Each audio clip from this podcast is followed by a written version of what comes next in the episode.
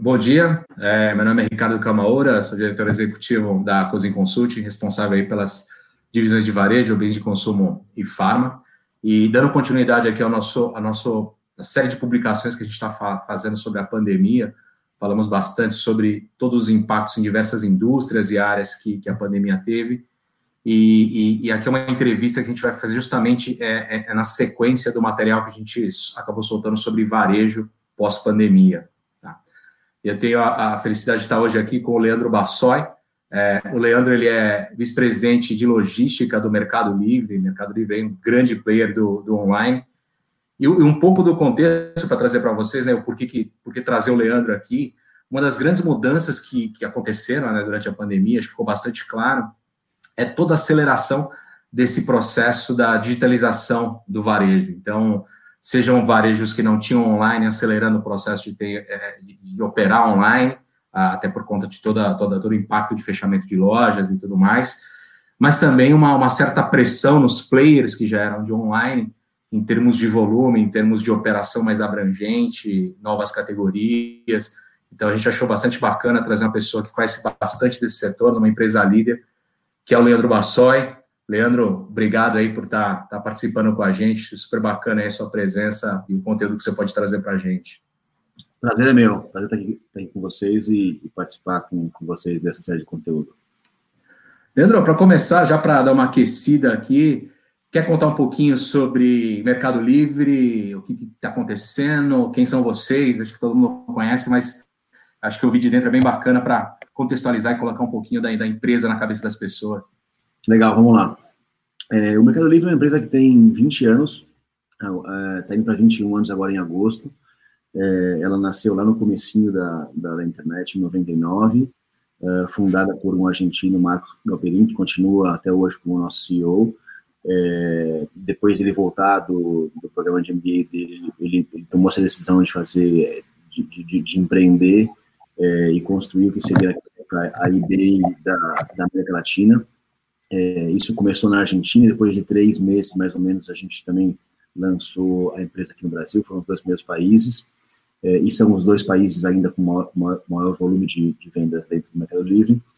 É, e de lá para cá a gente vem é, construindo uma história de, de expansão geográfica, a gente está 18 países hoje na América Latina, é, mas também de construção de um, de um ecossistema de serviços é, digitais é, pela internet para os nossos é, clientes, né?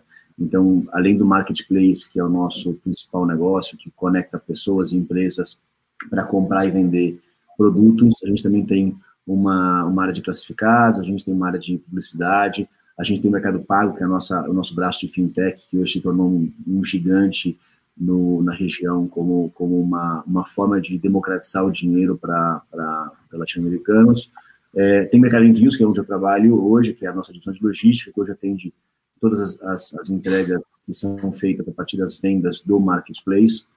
É, tem Mercado Shops, então a gente tem uma série de, de serviços para que a gente possa atender pessoas e empresas que queiram fazer é, vendas de produtos ou transacionar dinheiro na, na internet nesses últimos 20 anos, quase 21 anos. Né? É, a empresa hoje tem é líder em todos os mercados que atua, uh, tanto em tráfego quanto em volume financeiro é, é, é vendido. É, no Brasil não é diferente, nós somos o líder da, da, da, do mercado de, de, internet, de vendas pela internet. É, e em todos os nossos mercados a gente, a gente, a gente começa sempre pelo nosso marketplace, mas a gente começa depois a colocar esses demais é, elementos do ecossistema, como Mercado Pago e Mercado Envios, é, para conseguir fazer com que as experiência do nosso comprador, vendedor, é, pagador ou, ou, merchant, como a gente chama o, os nossos usuários do Mercado Pago, possa ser cada vez mais eficientes e mais, mais agradáveis. Então, um pouquinho da empresa é isso, é, temos oito países e somos líderes em todos, em todos os países em que a gente está. É o maior operador de e-commerce da América Latina, então bem bacana. Falando um pouco de logística, a, a, a Bassó, um pouco da sua, da sua área, né? Toda a operação é própria, tudo. É, vocês têm quantos CDs aqui no Brasil? Só para ter uma ideia do tamanho dessa operação.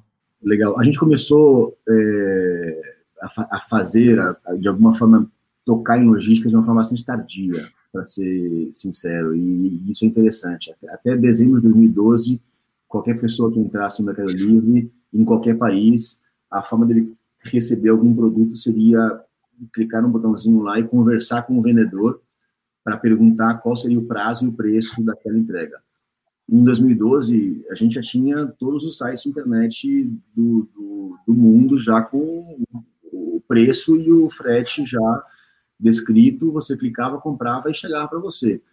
É, então a gente entrou em, em 2013, a gente, a gente, a gente fez uma, uma, um contrato com os Correios no Brasil e com uma empresa de, de, de paqueteria na, na Argentina, é, e a gente começou a transacionar através de, desse serviço. Basicamente, a gente fazia uma, uma forma de, de, de, intermediação desse processo de entregas. Então, a gente, é, na hora da venda, a gente mostrava o frete, obviamente, mostrava o custo e o prazo, e a gente, na hora que, que, que era feita a venda, a gente entregava para o vendedor uma etiqueta para ele colocar no pacote dele e despachar para o vendedor, para o comprador. E a gente, a gente observava esse processo e com as informações que a gente via a partir desse, desse processo, a gente via desde a hora que o vendedor imprimia a etiqueta até a hora que chegava na casa do cliente, a gente conseguia tomar decisões de negócio que pudessem facilitar um pouquinho mais a experiência da, da de ambos os lados.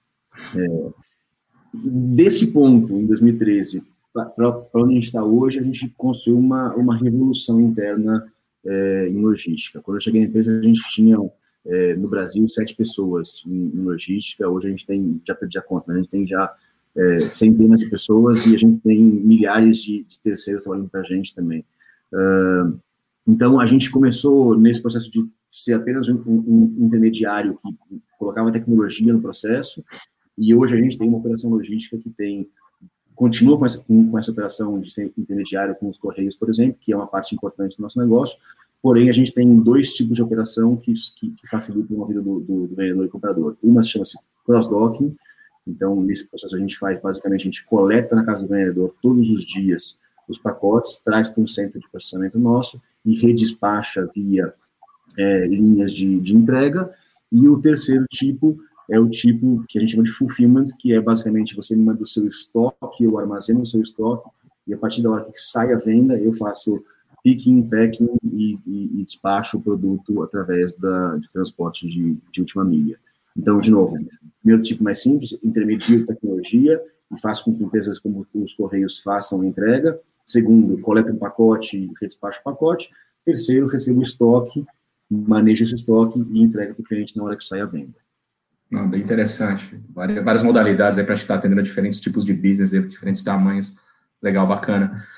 Voltando um pouco ali, né, Bassol, eu estava comentando com você exatamente do, do, lance da pandemia, né, e tudo, e tudo que aconteceu. A gente viu é, muitos varejistas tiveram que fechar portas, muito, muitos varejistas ficaram com parte aberta, parte fechada, e óbvio, qualquer um que já tinha uma operação online, a gente viu uma, uma explosão ali, a, a gente começou a levantar, existiam operações aí que duplicaram, triplicaram de tamanho, de uma forma extremamente desorganizada. A gente sabe que quando isso acontece, joga uma pressão na cadeia, um dos primeiros pontos que a gente sabe que começa a estourar, a, a ter grandes dificuldades, é exatamente essa parte de distribuição. Toda a operação logística fica um negócio bastante complexo, né? Eu acompanhei um pouco aí uh, os grandes varejistas que aconteceram e, e olhando um pouco para o Mercado Livre, como é que como é que toda essa esse, essa revolução aí se, se traduziu dentro da sua empresa? o que, o que, o que, vocês tiveram que mudar, quais foram os grandes impactos ali que, que, que, que cara, vocês tiveram que repensar alguma forma de fazer, o que, foram os grandes impactos na, na logística? É, eu acho que a gente, assim, em, primeiro lugar, a gente, a gente ser uma empresa digital e que já tinha pessoas distribuídas por todos os, os países, tomava decisões de forma bastante é, é, descentralizada já, nos nossos vários grupos de, de, de gestão, uh, a gente a gente já estava acostumado a trabalhar à distância. Então, a, a questão do home office para a gente foi, foi muito simples. Então, a gente não teve dificuldades em executar essa, essa, essa transição e, e, talvez um pouco mais de dificuldade de fazer isso para nossos times de atenção ao cliente, mas a gente conseguiu fazer isso muito rápido. Em uma semana a gente estava com todo mundo trabalhando em casa, então essa parte foi bastante simples para a gente. É, a gente teve mais dificuldade e demorou um pouco mais para conseguir fazer isso na logística. Né? Então, enquanto surgiam as primeiras novidades sobre é, orientações de saúde da OMS ou de vários órgãos, a gente estava já sentando para fazer conferências com, com, empresas da China e da Coreia do Sul, que já tinham sido atingidas fortemente por, pela, pelo coronavírus. A gente tentou aprender o que eles fizeram e tentou replicar isso aqui no Brasil. Então, não vou entrar aqui em detalhes sobre tudo que vocês já ouviram falar sobre medidas de segurança e, e higiene com máscara, com distância social, etc. Vou falar também de coisas que são, são diferentes do que foram feitas por aí, que eu acho que são interessantes e que, nos ajudaram muito a não ter nenhuma contaminação cruzada nas nossas operações. Estou falando de operações que são de mais de 10 mil pessoas é, dentro de centros de distribuição em vários centros da América Latina. É, até hoje, nenhum caso de contaminação cruzada, de ter um caso positivo dentro do CD e que depois se espalhou para outros casos. Tá? Então, a gente, em primeiro lugar, a gente decidiu, é, naturalmente, ampliar a capacidade que a gente tem de todos os locais que existiam possibilidade de contágio, como refeitório, é, vestiários, a gente, a gente rapidamente tentou ampliar isso, uh, salas de, de, com lockers, né, para nossos funcionários, a gente duplicou isso naturalmente para conseguir ter é, uma ocupação de pelo menos, de um, no máximo, 50%. É, os ônibus também, a gente investiu muito em, em duplicar a capacidade de ônibus para conseguir fazer com que todo mundo venha sentado sem, sem nenhum companheiro ao, ao lado. É, além disso, dentro da, da, operação, a gente, a gente gastou umas duas ou três semanas para compartimentalizar a operação. O que significa isso? Cada pessoa da operação, ela tem é, uma célula de trabalho de de cinco a oito pessoas, que são companheiros que trabalham com essa, com, essa pessoa. Então, cada vez que eu tenho uma suspeita de um caso, nós isolamos preventivamente a célula de trabalho. E a partir desse momento a gente traqueia, a gente rastreia resultados né, de testes, inclusive na célula de trabalho, e depois, se a gente não tem nenhum resultado positivo, a gente retorna esse time depois de 14 dias. Ele gera uma, um absenteísmo é, é, espontâneo, né, preventivo, Uhum. Para a gente, vê isso como investimento, porque dessa forma a gente conseguiu eliminar qualquer tipo de situação é, ou risco de, de contaminação cruzada. É, isso somado com distância social, com, com medição de temperatura todos os dias, dois, dias, duas, duas por dia, é, o uso de, de, de, máscaras, de luvas e de óculos, inclusive, uh, fizeram com que a gente conseguisse controlar muito bem as operações e não ter nenhuma operação nossa com com risco de parada ou com risco de, de, de faltas excessivas por causa do, do, coronavírus. Então, acho que esses foram os grandes impactos que a gente teve que, que gerenciar. A gente fez isso em do comecinho de março, quando a gente teve as, as primeiras conferências pessoas da, da China e da Coreia, a gente fez isso em quatro semanas, a gente estava operando dessa forma. E foi justamente na hora que começou a crescer os casos no Brasil, que foi o primeiro país que teve um spike né, de, de, de casos, é, e a gente estava pronto para conseguir é, é, acompanhar isso. Muito legal. Do ponto de vista de, de volumes, uh, Leandro, a questão toda de, de, de impacto, geralmente de aumento de, de, vendas nesse canal, isso também foi sentido no Mercado Livre, isso impactou um pouco a distribuição e, e a toda a parte de logística? Como, como isso aconteceu? Brutalmente. É, é, a gente acabou de, de fazer, a, de fechar aqui o mês de, de junho, a gente a estava tava olhando que a gente fez a, a Black Friday esse ano, uh, agora em junho. É, e assim, Black Friday você para, se prepara, você, você pensa em como vai ser cada pedaço da, da, da operação, e a gente fez isso correndo, e conseguiu fazer isso com bastante, é, é, com bastante sucesso. Por que isso? Porque a gente, já, a, gente, a gente investe preventivamente em capacidade, em primeiro lugar. Então, a gente, a gente não pensa em, em capacidade estática, em, em espaço para os próximos seis. A gente pensa isso para os próximos vários anos, a gente tem condições de, de, de, ampliar operações rapidamente. Então, a gente tinha alguns vezes que a gente tinha é, possibilidade de tomar mais espaço crescer esse espaço nos CDs, é, e a gente tomou isso rapidamente. Em primeiro lugar, com isso, a gente tem a gente entende espaço e capacidade como algo de longo prazo, não como algo de curto prazo que eu vou aos pouquinhos tomando. Sim, eu penso nesse negócio como algo de, de, de, de longo prazo. Acho que essa é uma, uma perdição que a gente pensou, não hoje, a gente pensou anos atrás, quando a gente começou a fazer aluguel de CD, a gente falou, que uma, uma mudança de CD é muito dolorosa. Então, vamos pensar em CD como um lugar de longo prazo, a gente investe em, em, em capacidade estática, em, em piso, é, e faz acordos com, com, com os proprietários para conseguir expandir isso rapidamente. É, segundo lugar, a gente naturalmente expandiu capacidade dinâmica e, no nosso caso, grande parte disso é gente, né? São pessoas. Então, a gente contratou, no Brasil, por exemplo, 2.500 pessoas em, em, em, seis semanas. A gente foi crescendo semana a semana, em, várias da, das nossas operações, foi crescendo capacidade. O volume veio de forma brutal. A gente, a gente começou a ver no México, por exemplo, em, em três semanas a gente estava crescendo 120% em relação ao, ao ano anterior. No Brasil, 45%, depois foi 50%, depois foi 60% em relação ao ano anterior, e combinando com, com semanas que a gente teve 80% de, de, de crescimento é, em relação ao, ao, ano anterior. Ou seja, crescimentos que, que não são é, simples, facilmente é, domados. E, naturalmente, completamente diferente do seu forecast, né? O seu forecast apontava para um lado e você está começando a, a, ver o número crescer e é, tiveram alguns dias mais difíceis, mas a gente conseguiu controlar isso bastante, bastante, é, bastante rapidamente, né? Então, é, e, aí na última milha, que a gente também tem operação de, de última milha, a gente teve que, que expandir muito rapidamente a capacidade de, de, de, de atrair é, motoristas de última milha, né? A gente, a gente faz isso com, com terceirizados, é, e a gente expandiu de uma forma é, é, muito rápida também.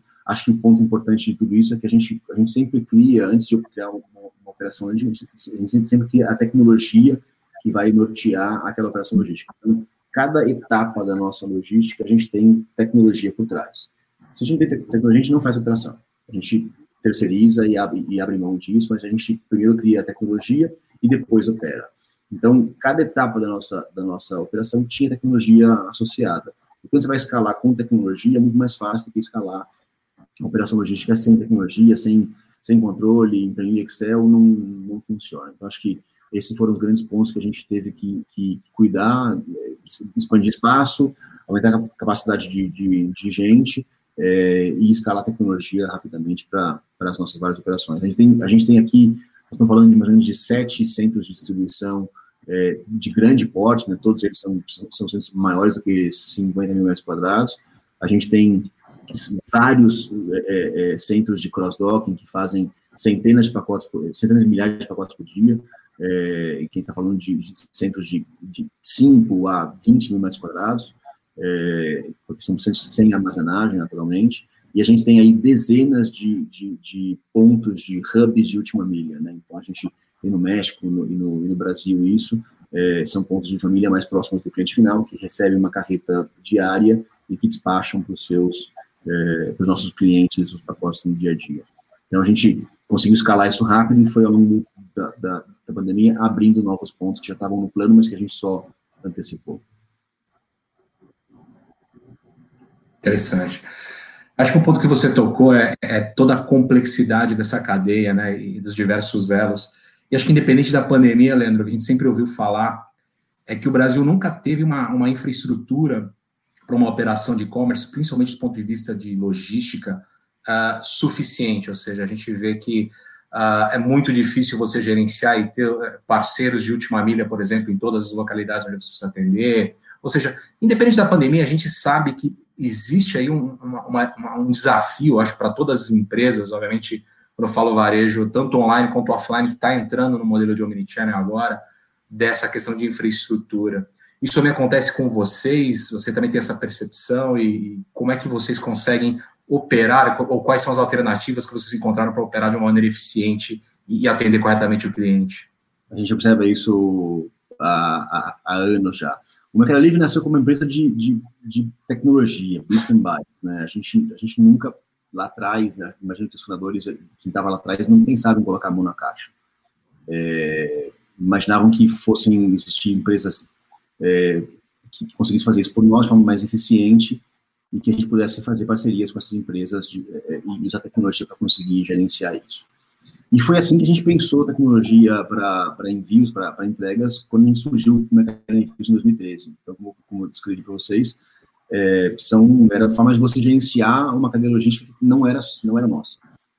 É, e a gente viu isso em, em diferentes países e na, na América pegando mais especificamente três países importantes, Brasil, México e Argentina, a gente viu isso de formas diferentes. Brasil e México, Brasil Argentina com um, um cenário de, de, uma ineficiência brutal na qualidade da entrega e na velocidade da entrega, e no caso do Brasil ainda no custo da entrega.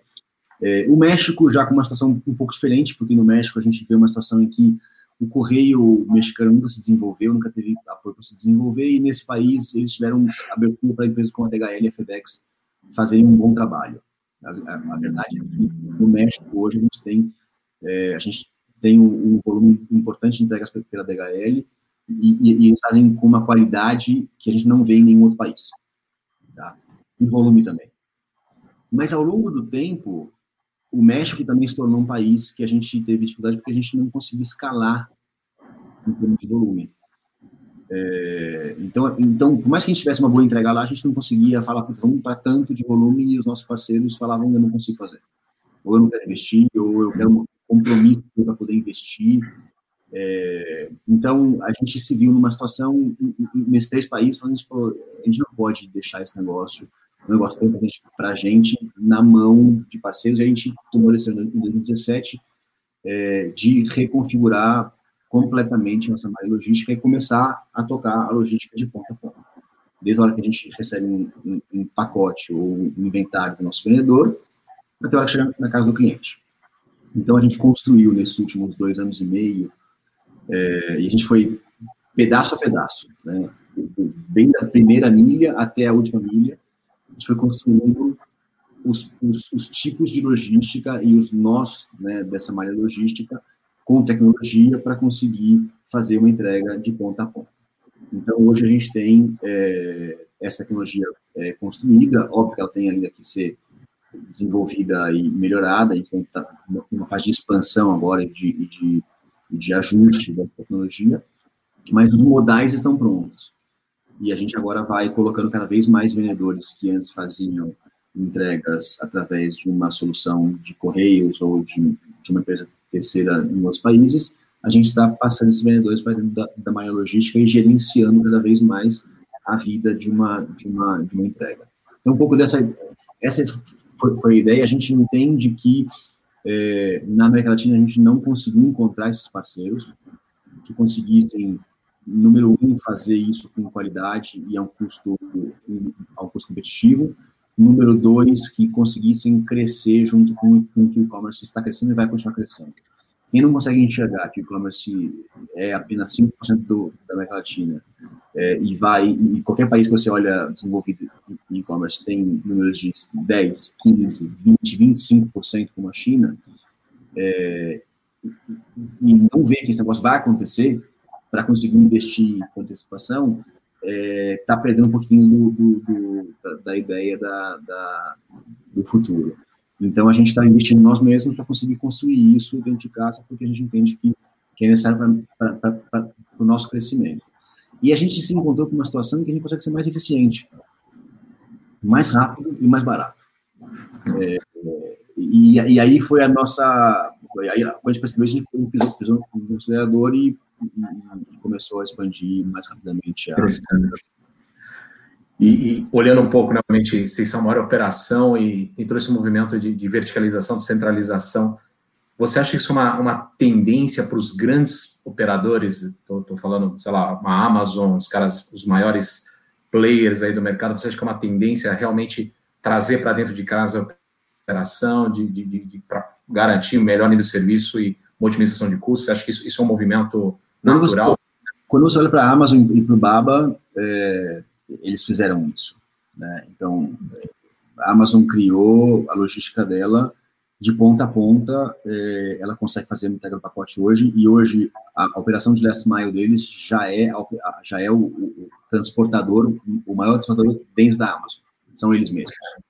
É, Alibaba é, tem uma empresa de, de logística chamada Chainiao, que é uma empresa que, que, que, que faz a logística para eles, também para os vendedores deles, é, e que investe é, bilhões de dólares todos os anos é, em expandir essa logística de forma é, muito rápida.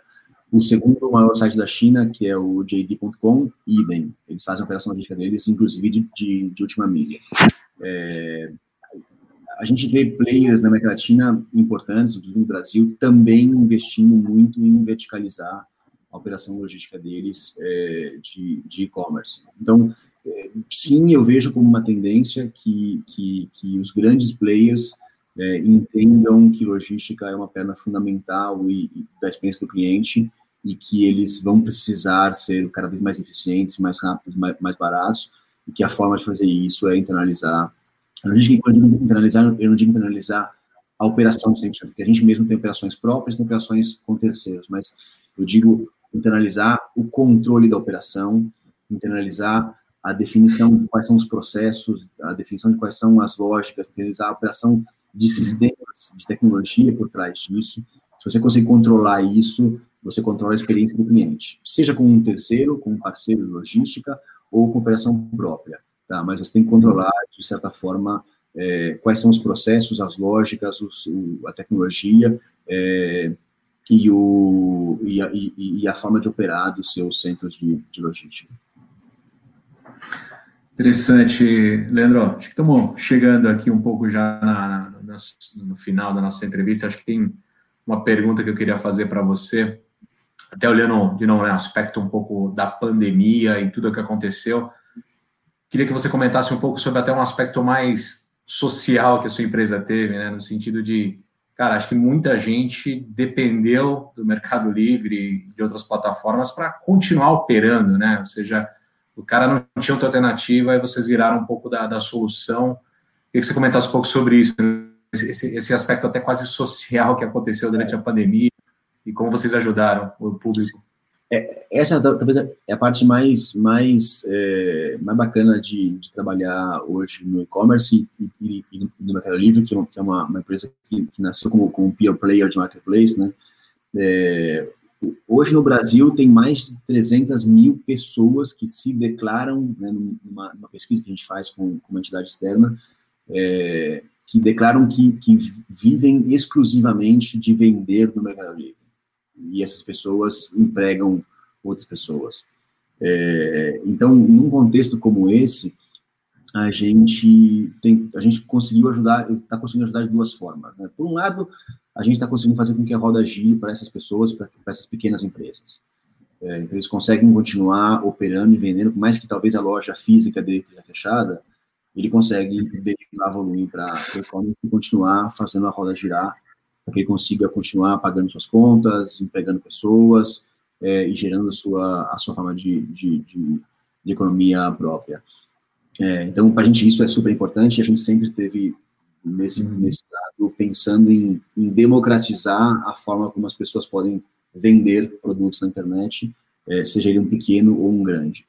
Uh, e por outro lado, a gente naturalmente está ajudando de alguma forma a fazer com que as pessoas fiquem mais em casa. Então, durante a pandemia, a gente observou algumas fases né, de, de, tipos de consumo, e a gente viu que no começo teve uma busca naturalmente no nosso site por, por itens de consumo massivo, com itens, de, de, de itens básicos, né, de necessidade básica, é, saltaram cento e poucos por cento é, nas primeiras semanas, depois a gente viu uma, uma busca, né, junto com essa, com essa primeira fase, também busca de produtos de saúde, então máscaras, álcool gel, também veio, veio junto, e uma segunda fase, depois que a gente viu de pessoas procurando produtos para fazer com que o celular tivesse algum tipo de entretenimento diferente, ou então um item para conseguir trabalhar em casa com, com, mais facilidade, um melhor computador, um melhor é, câmera, é, é, mouse, né? Então a gente viu busca por, por itens de, de necessidade que viraram importantes é, numa época de trabalhar, de trabalhar à distância. Né? Então, a gente viu essas, essas categorias começarem a, a, a, ter aumentos expressivos, depois veio a parte de esportes, então, já estou em casa, já consegui organizar minha casa, minha dinâmica de, de, de,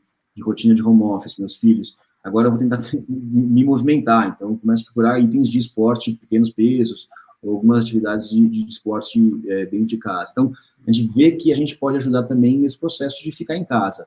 E o nosso, nosso entendimento é que, é que passada a pandemia, é, a gente até, a, até, pode ver que, que flutua a demanda, que baixa um pouco a demanda quando as pessoas voltarem para a rua. Uh, mas, naturalmente, experimentando uma, uma, possibilidade de receber as coisas em casa, é, com conforto, né, sem ter que ir para uma loja, e, e, com um sortimento que é muito maior, com preços que são mais competitivos, é, a gente entende que, que, que, uma parte importante das pessoas que testaram pela primeira vez comprar ou que compraram com mais frequência é, vão, vão ficar no mundo da internet. A gente teve na, na América Latina, 5 milhões de novos compradores entrando na plataforma. Então, 5 milhões de pessoas que a gente não conhecia, que nunca tinham comprado com a gente, entrando no, no, no site e comprando conosco pela primeira vez. Né? Então, acho que as pessoas vão, vão, perceber que como chegou, chegou bem, chegou rápido e com qualidade, elas vão continuar comprando depois da, da pandemia é, passar.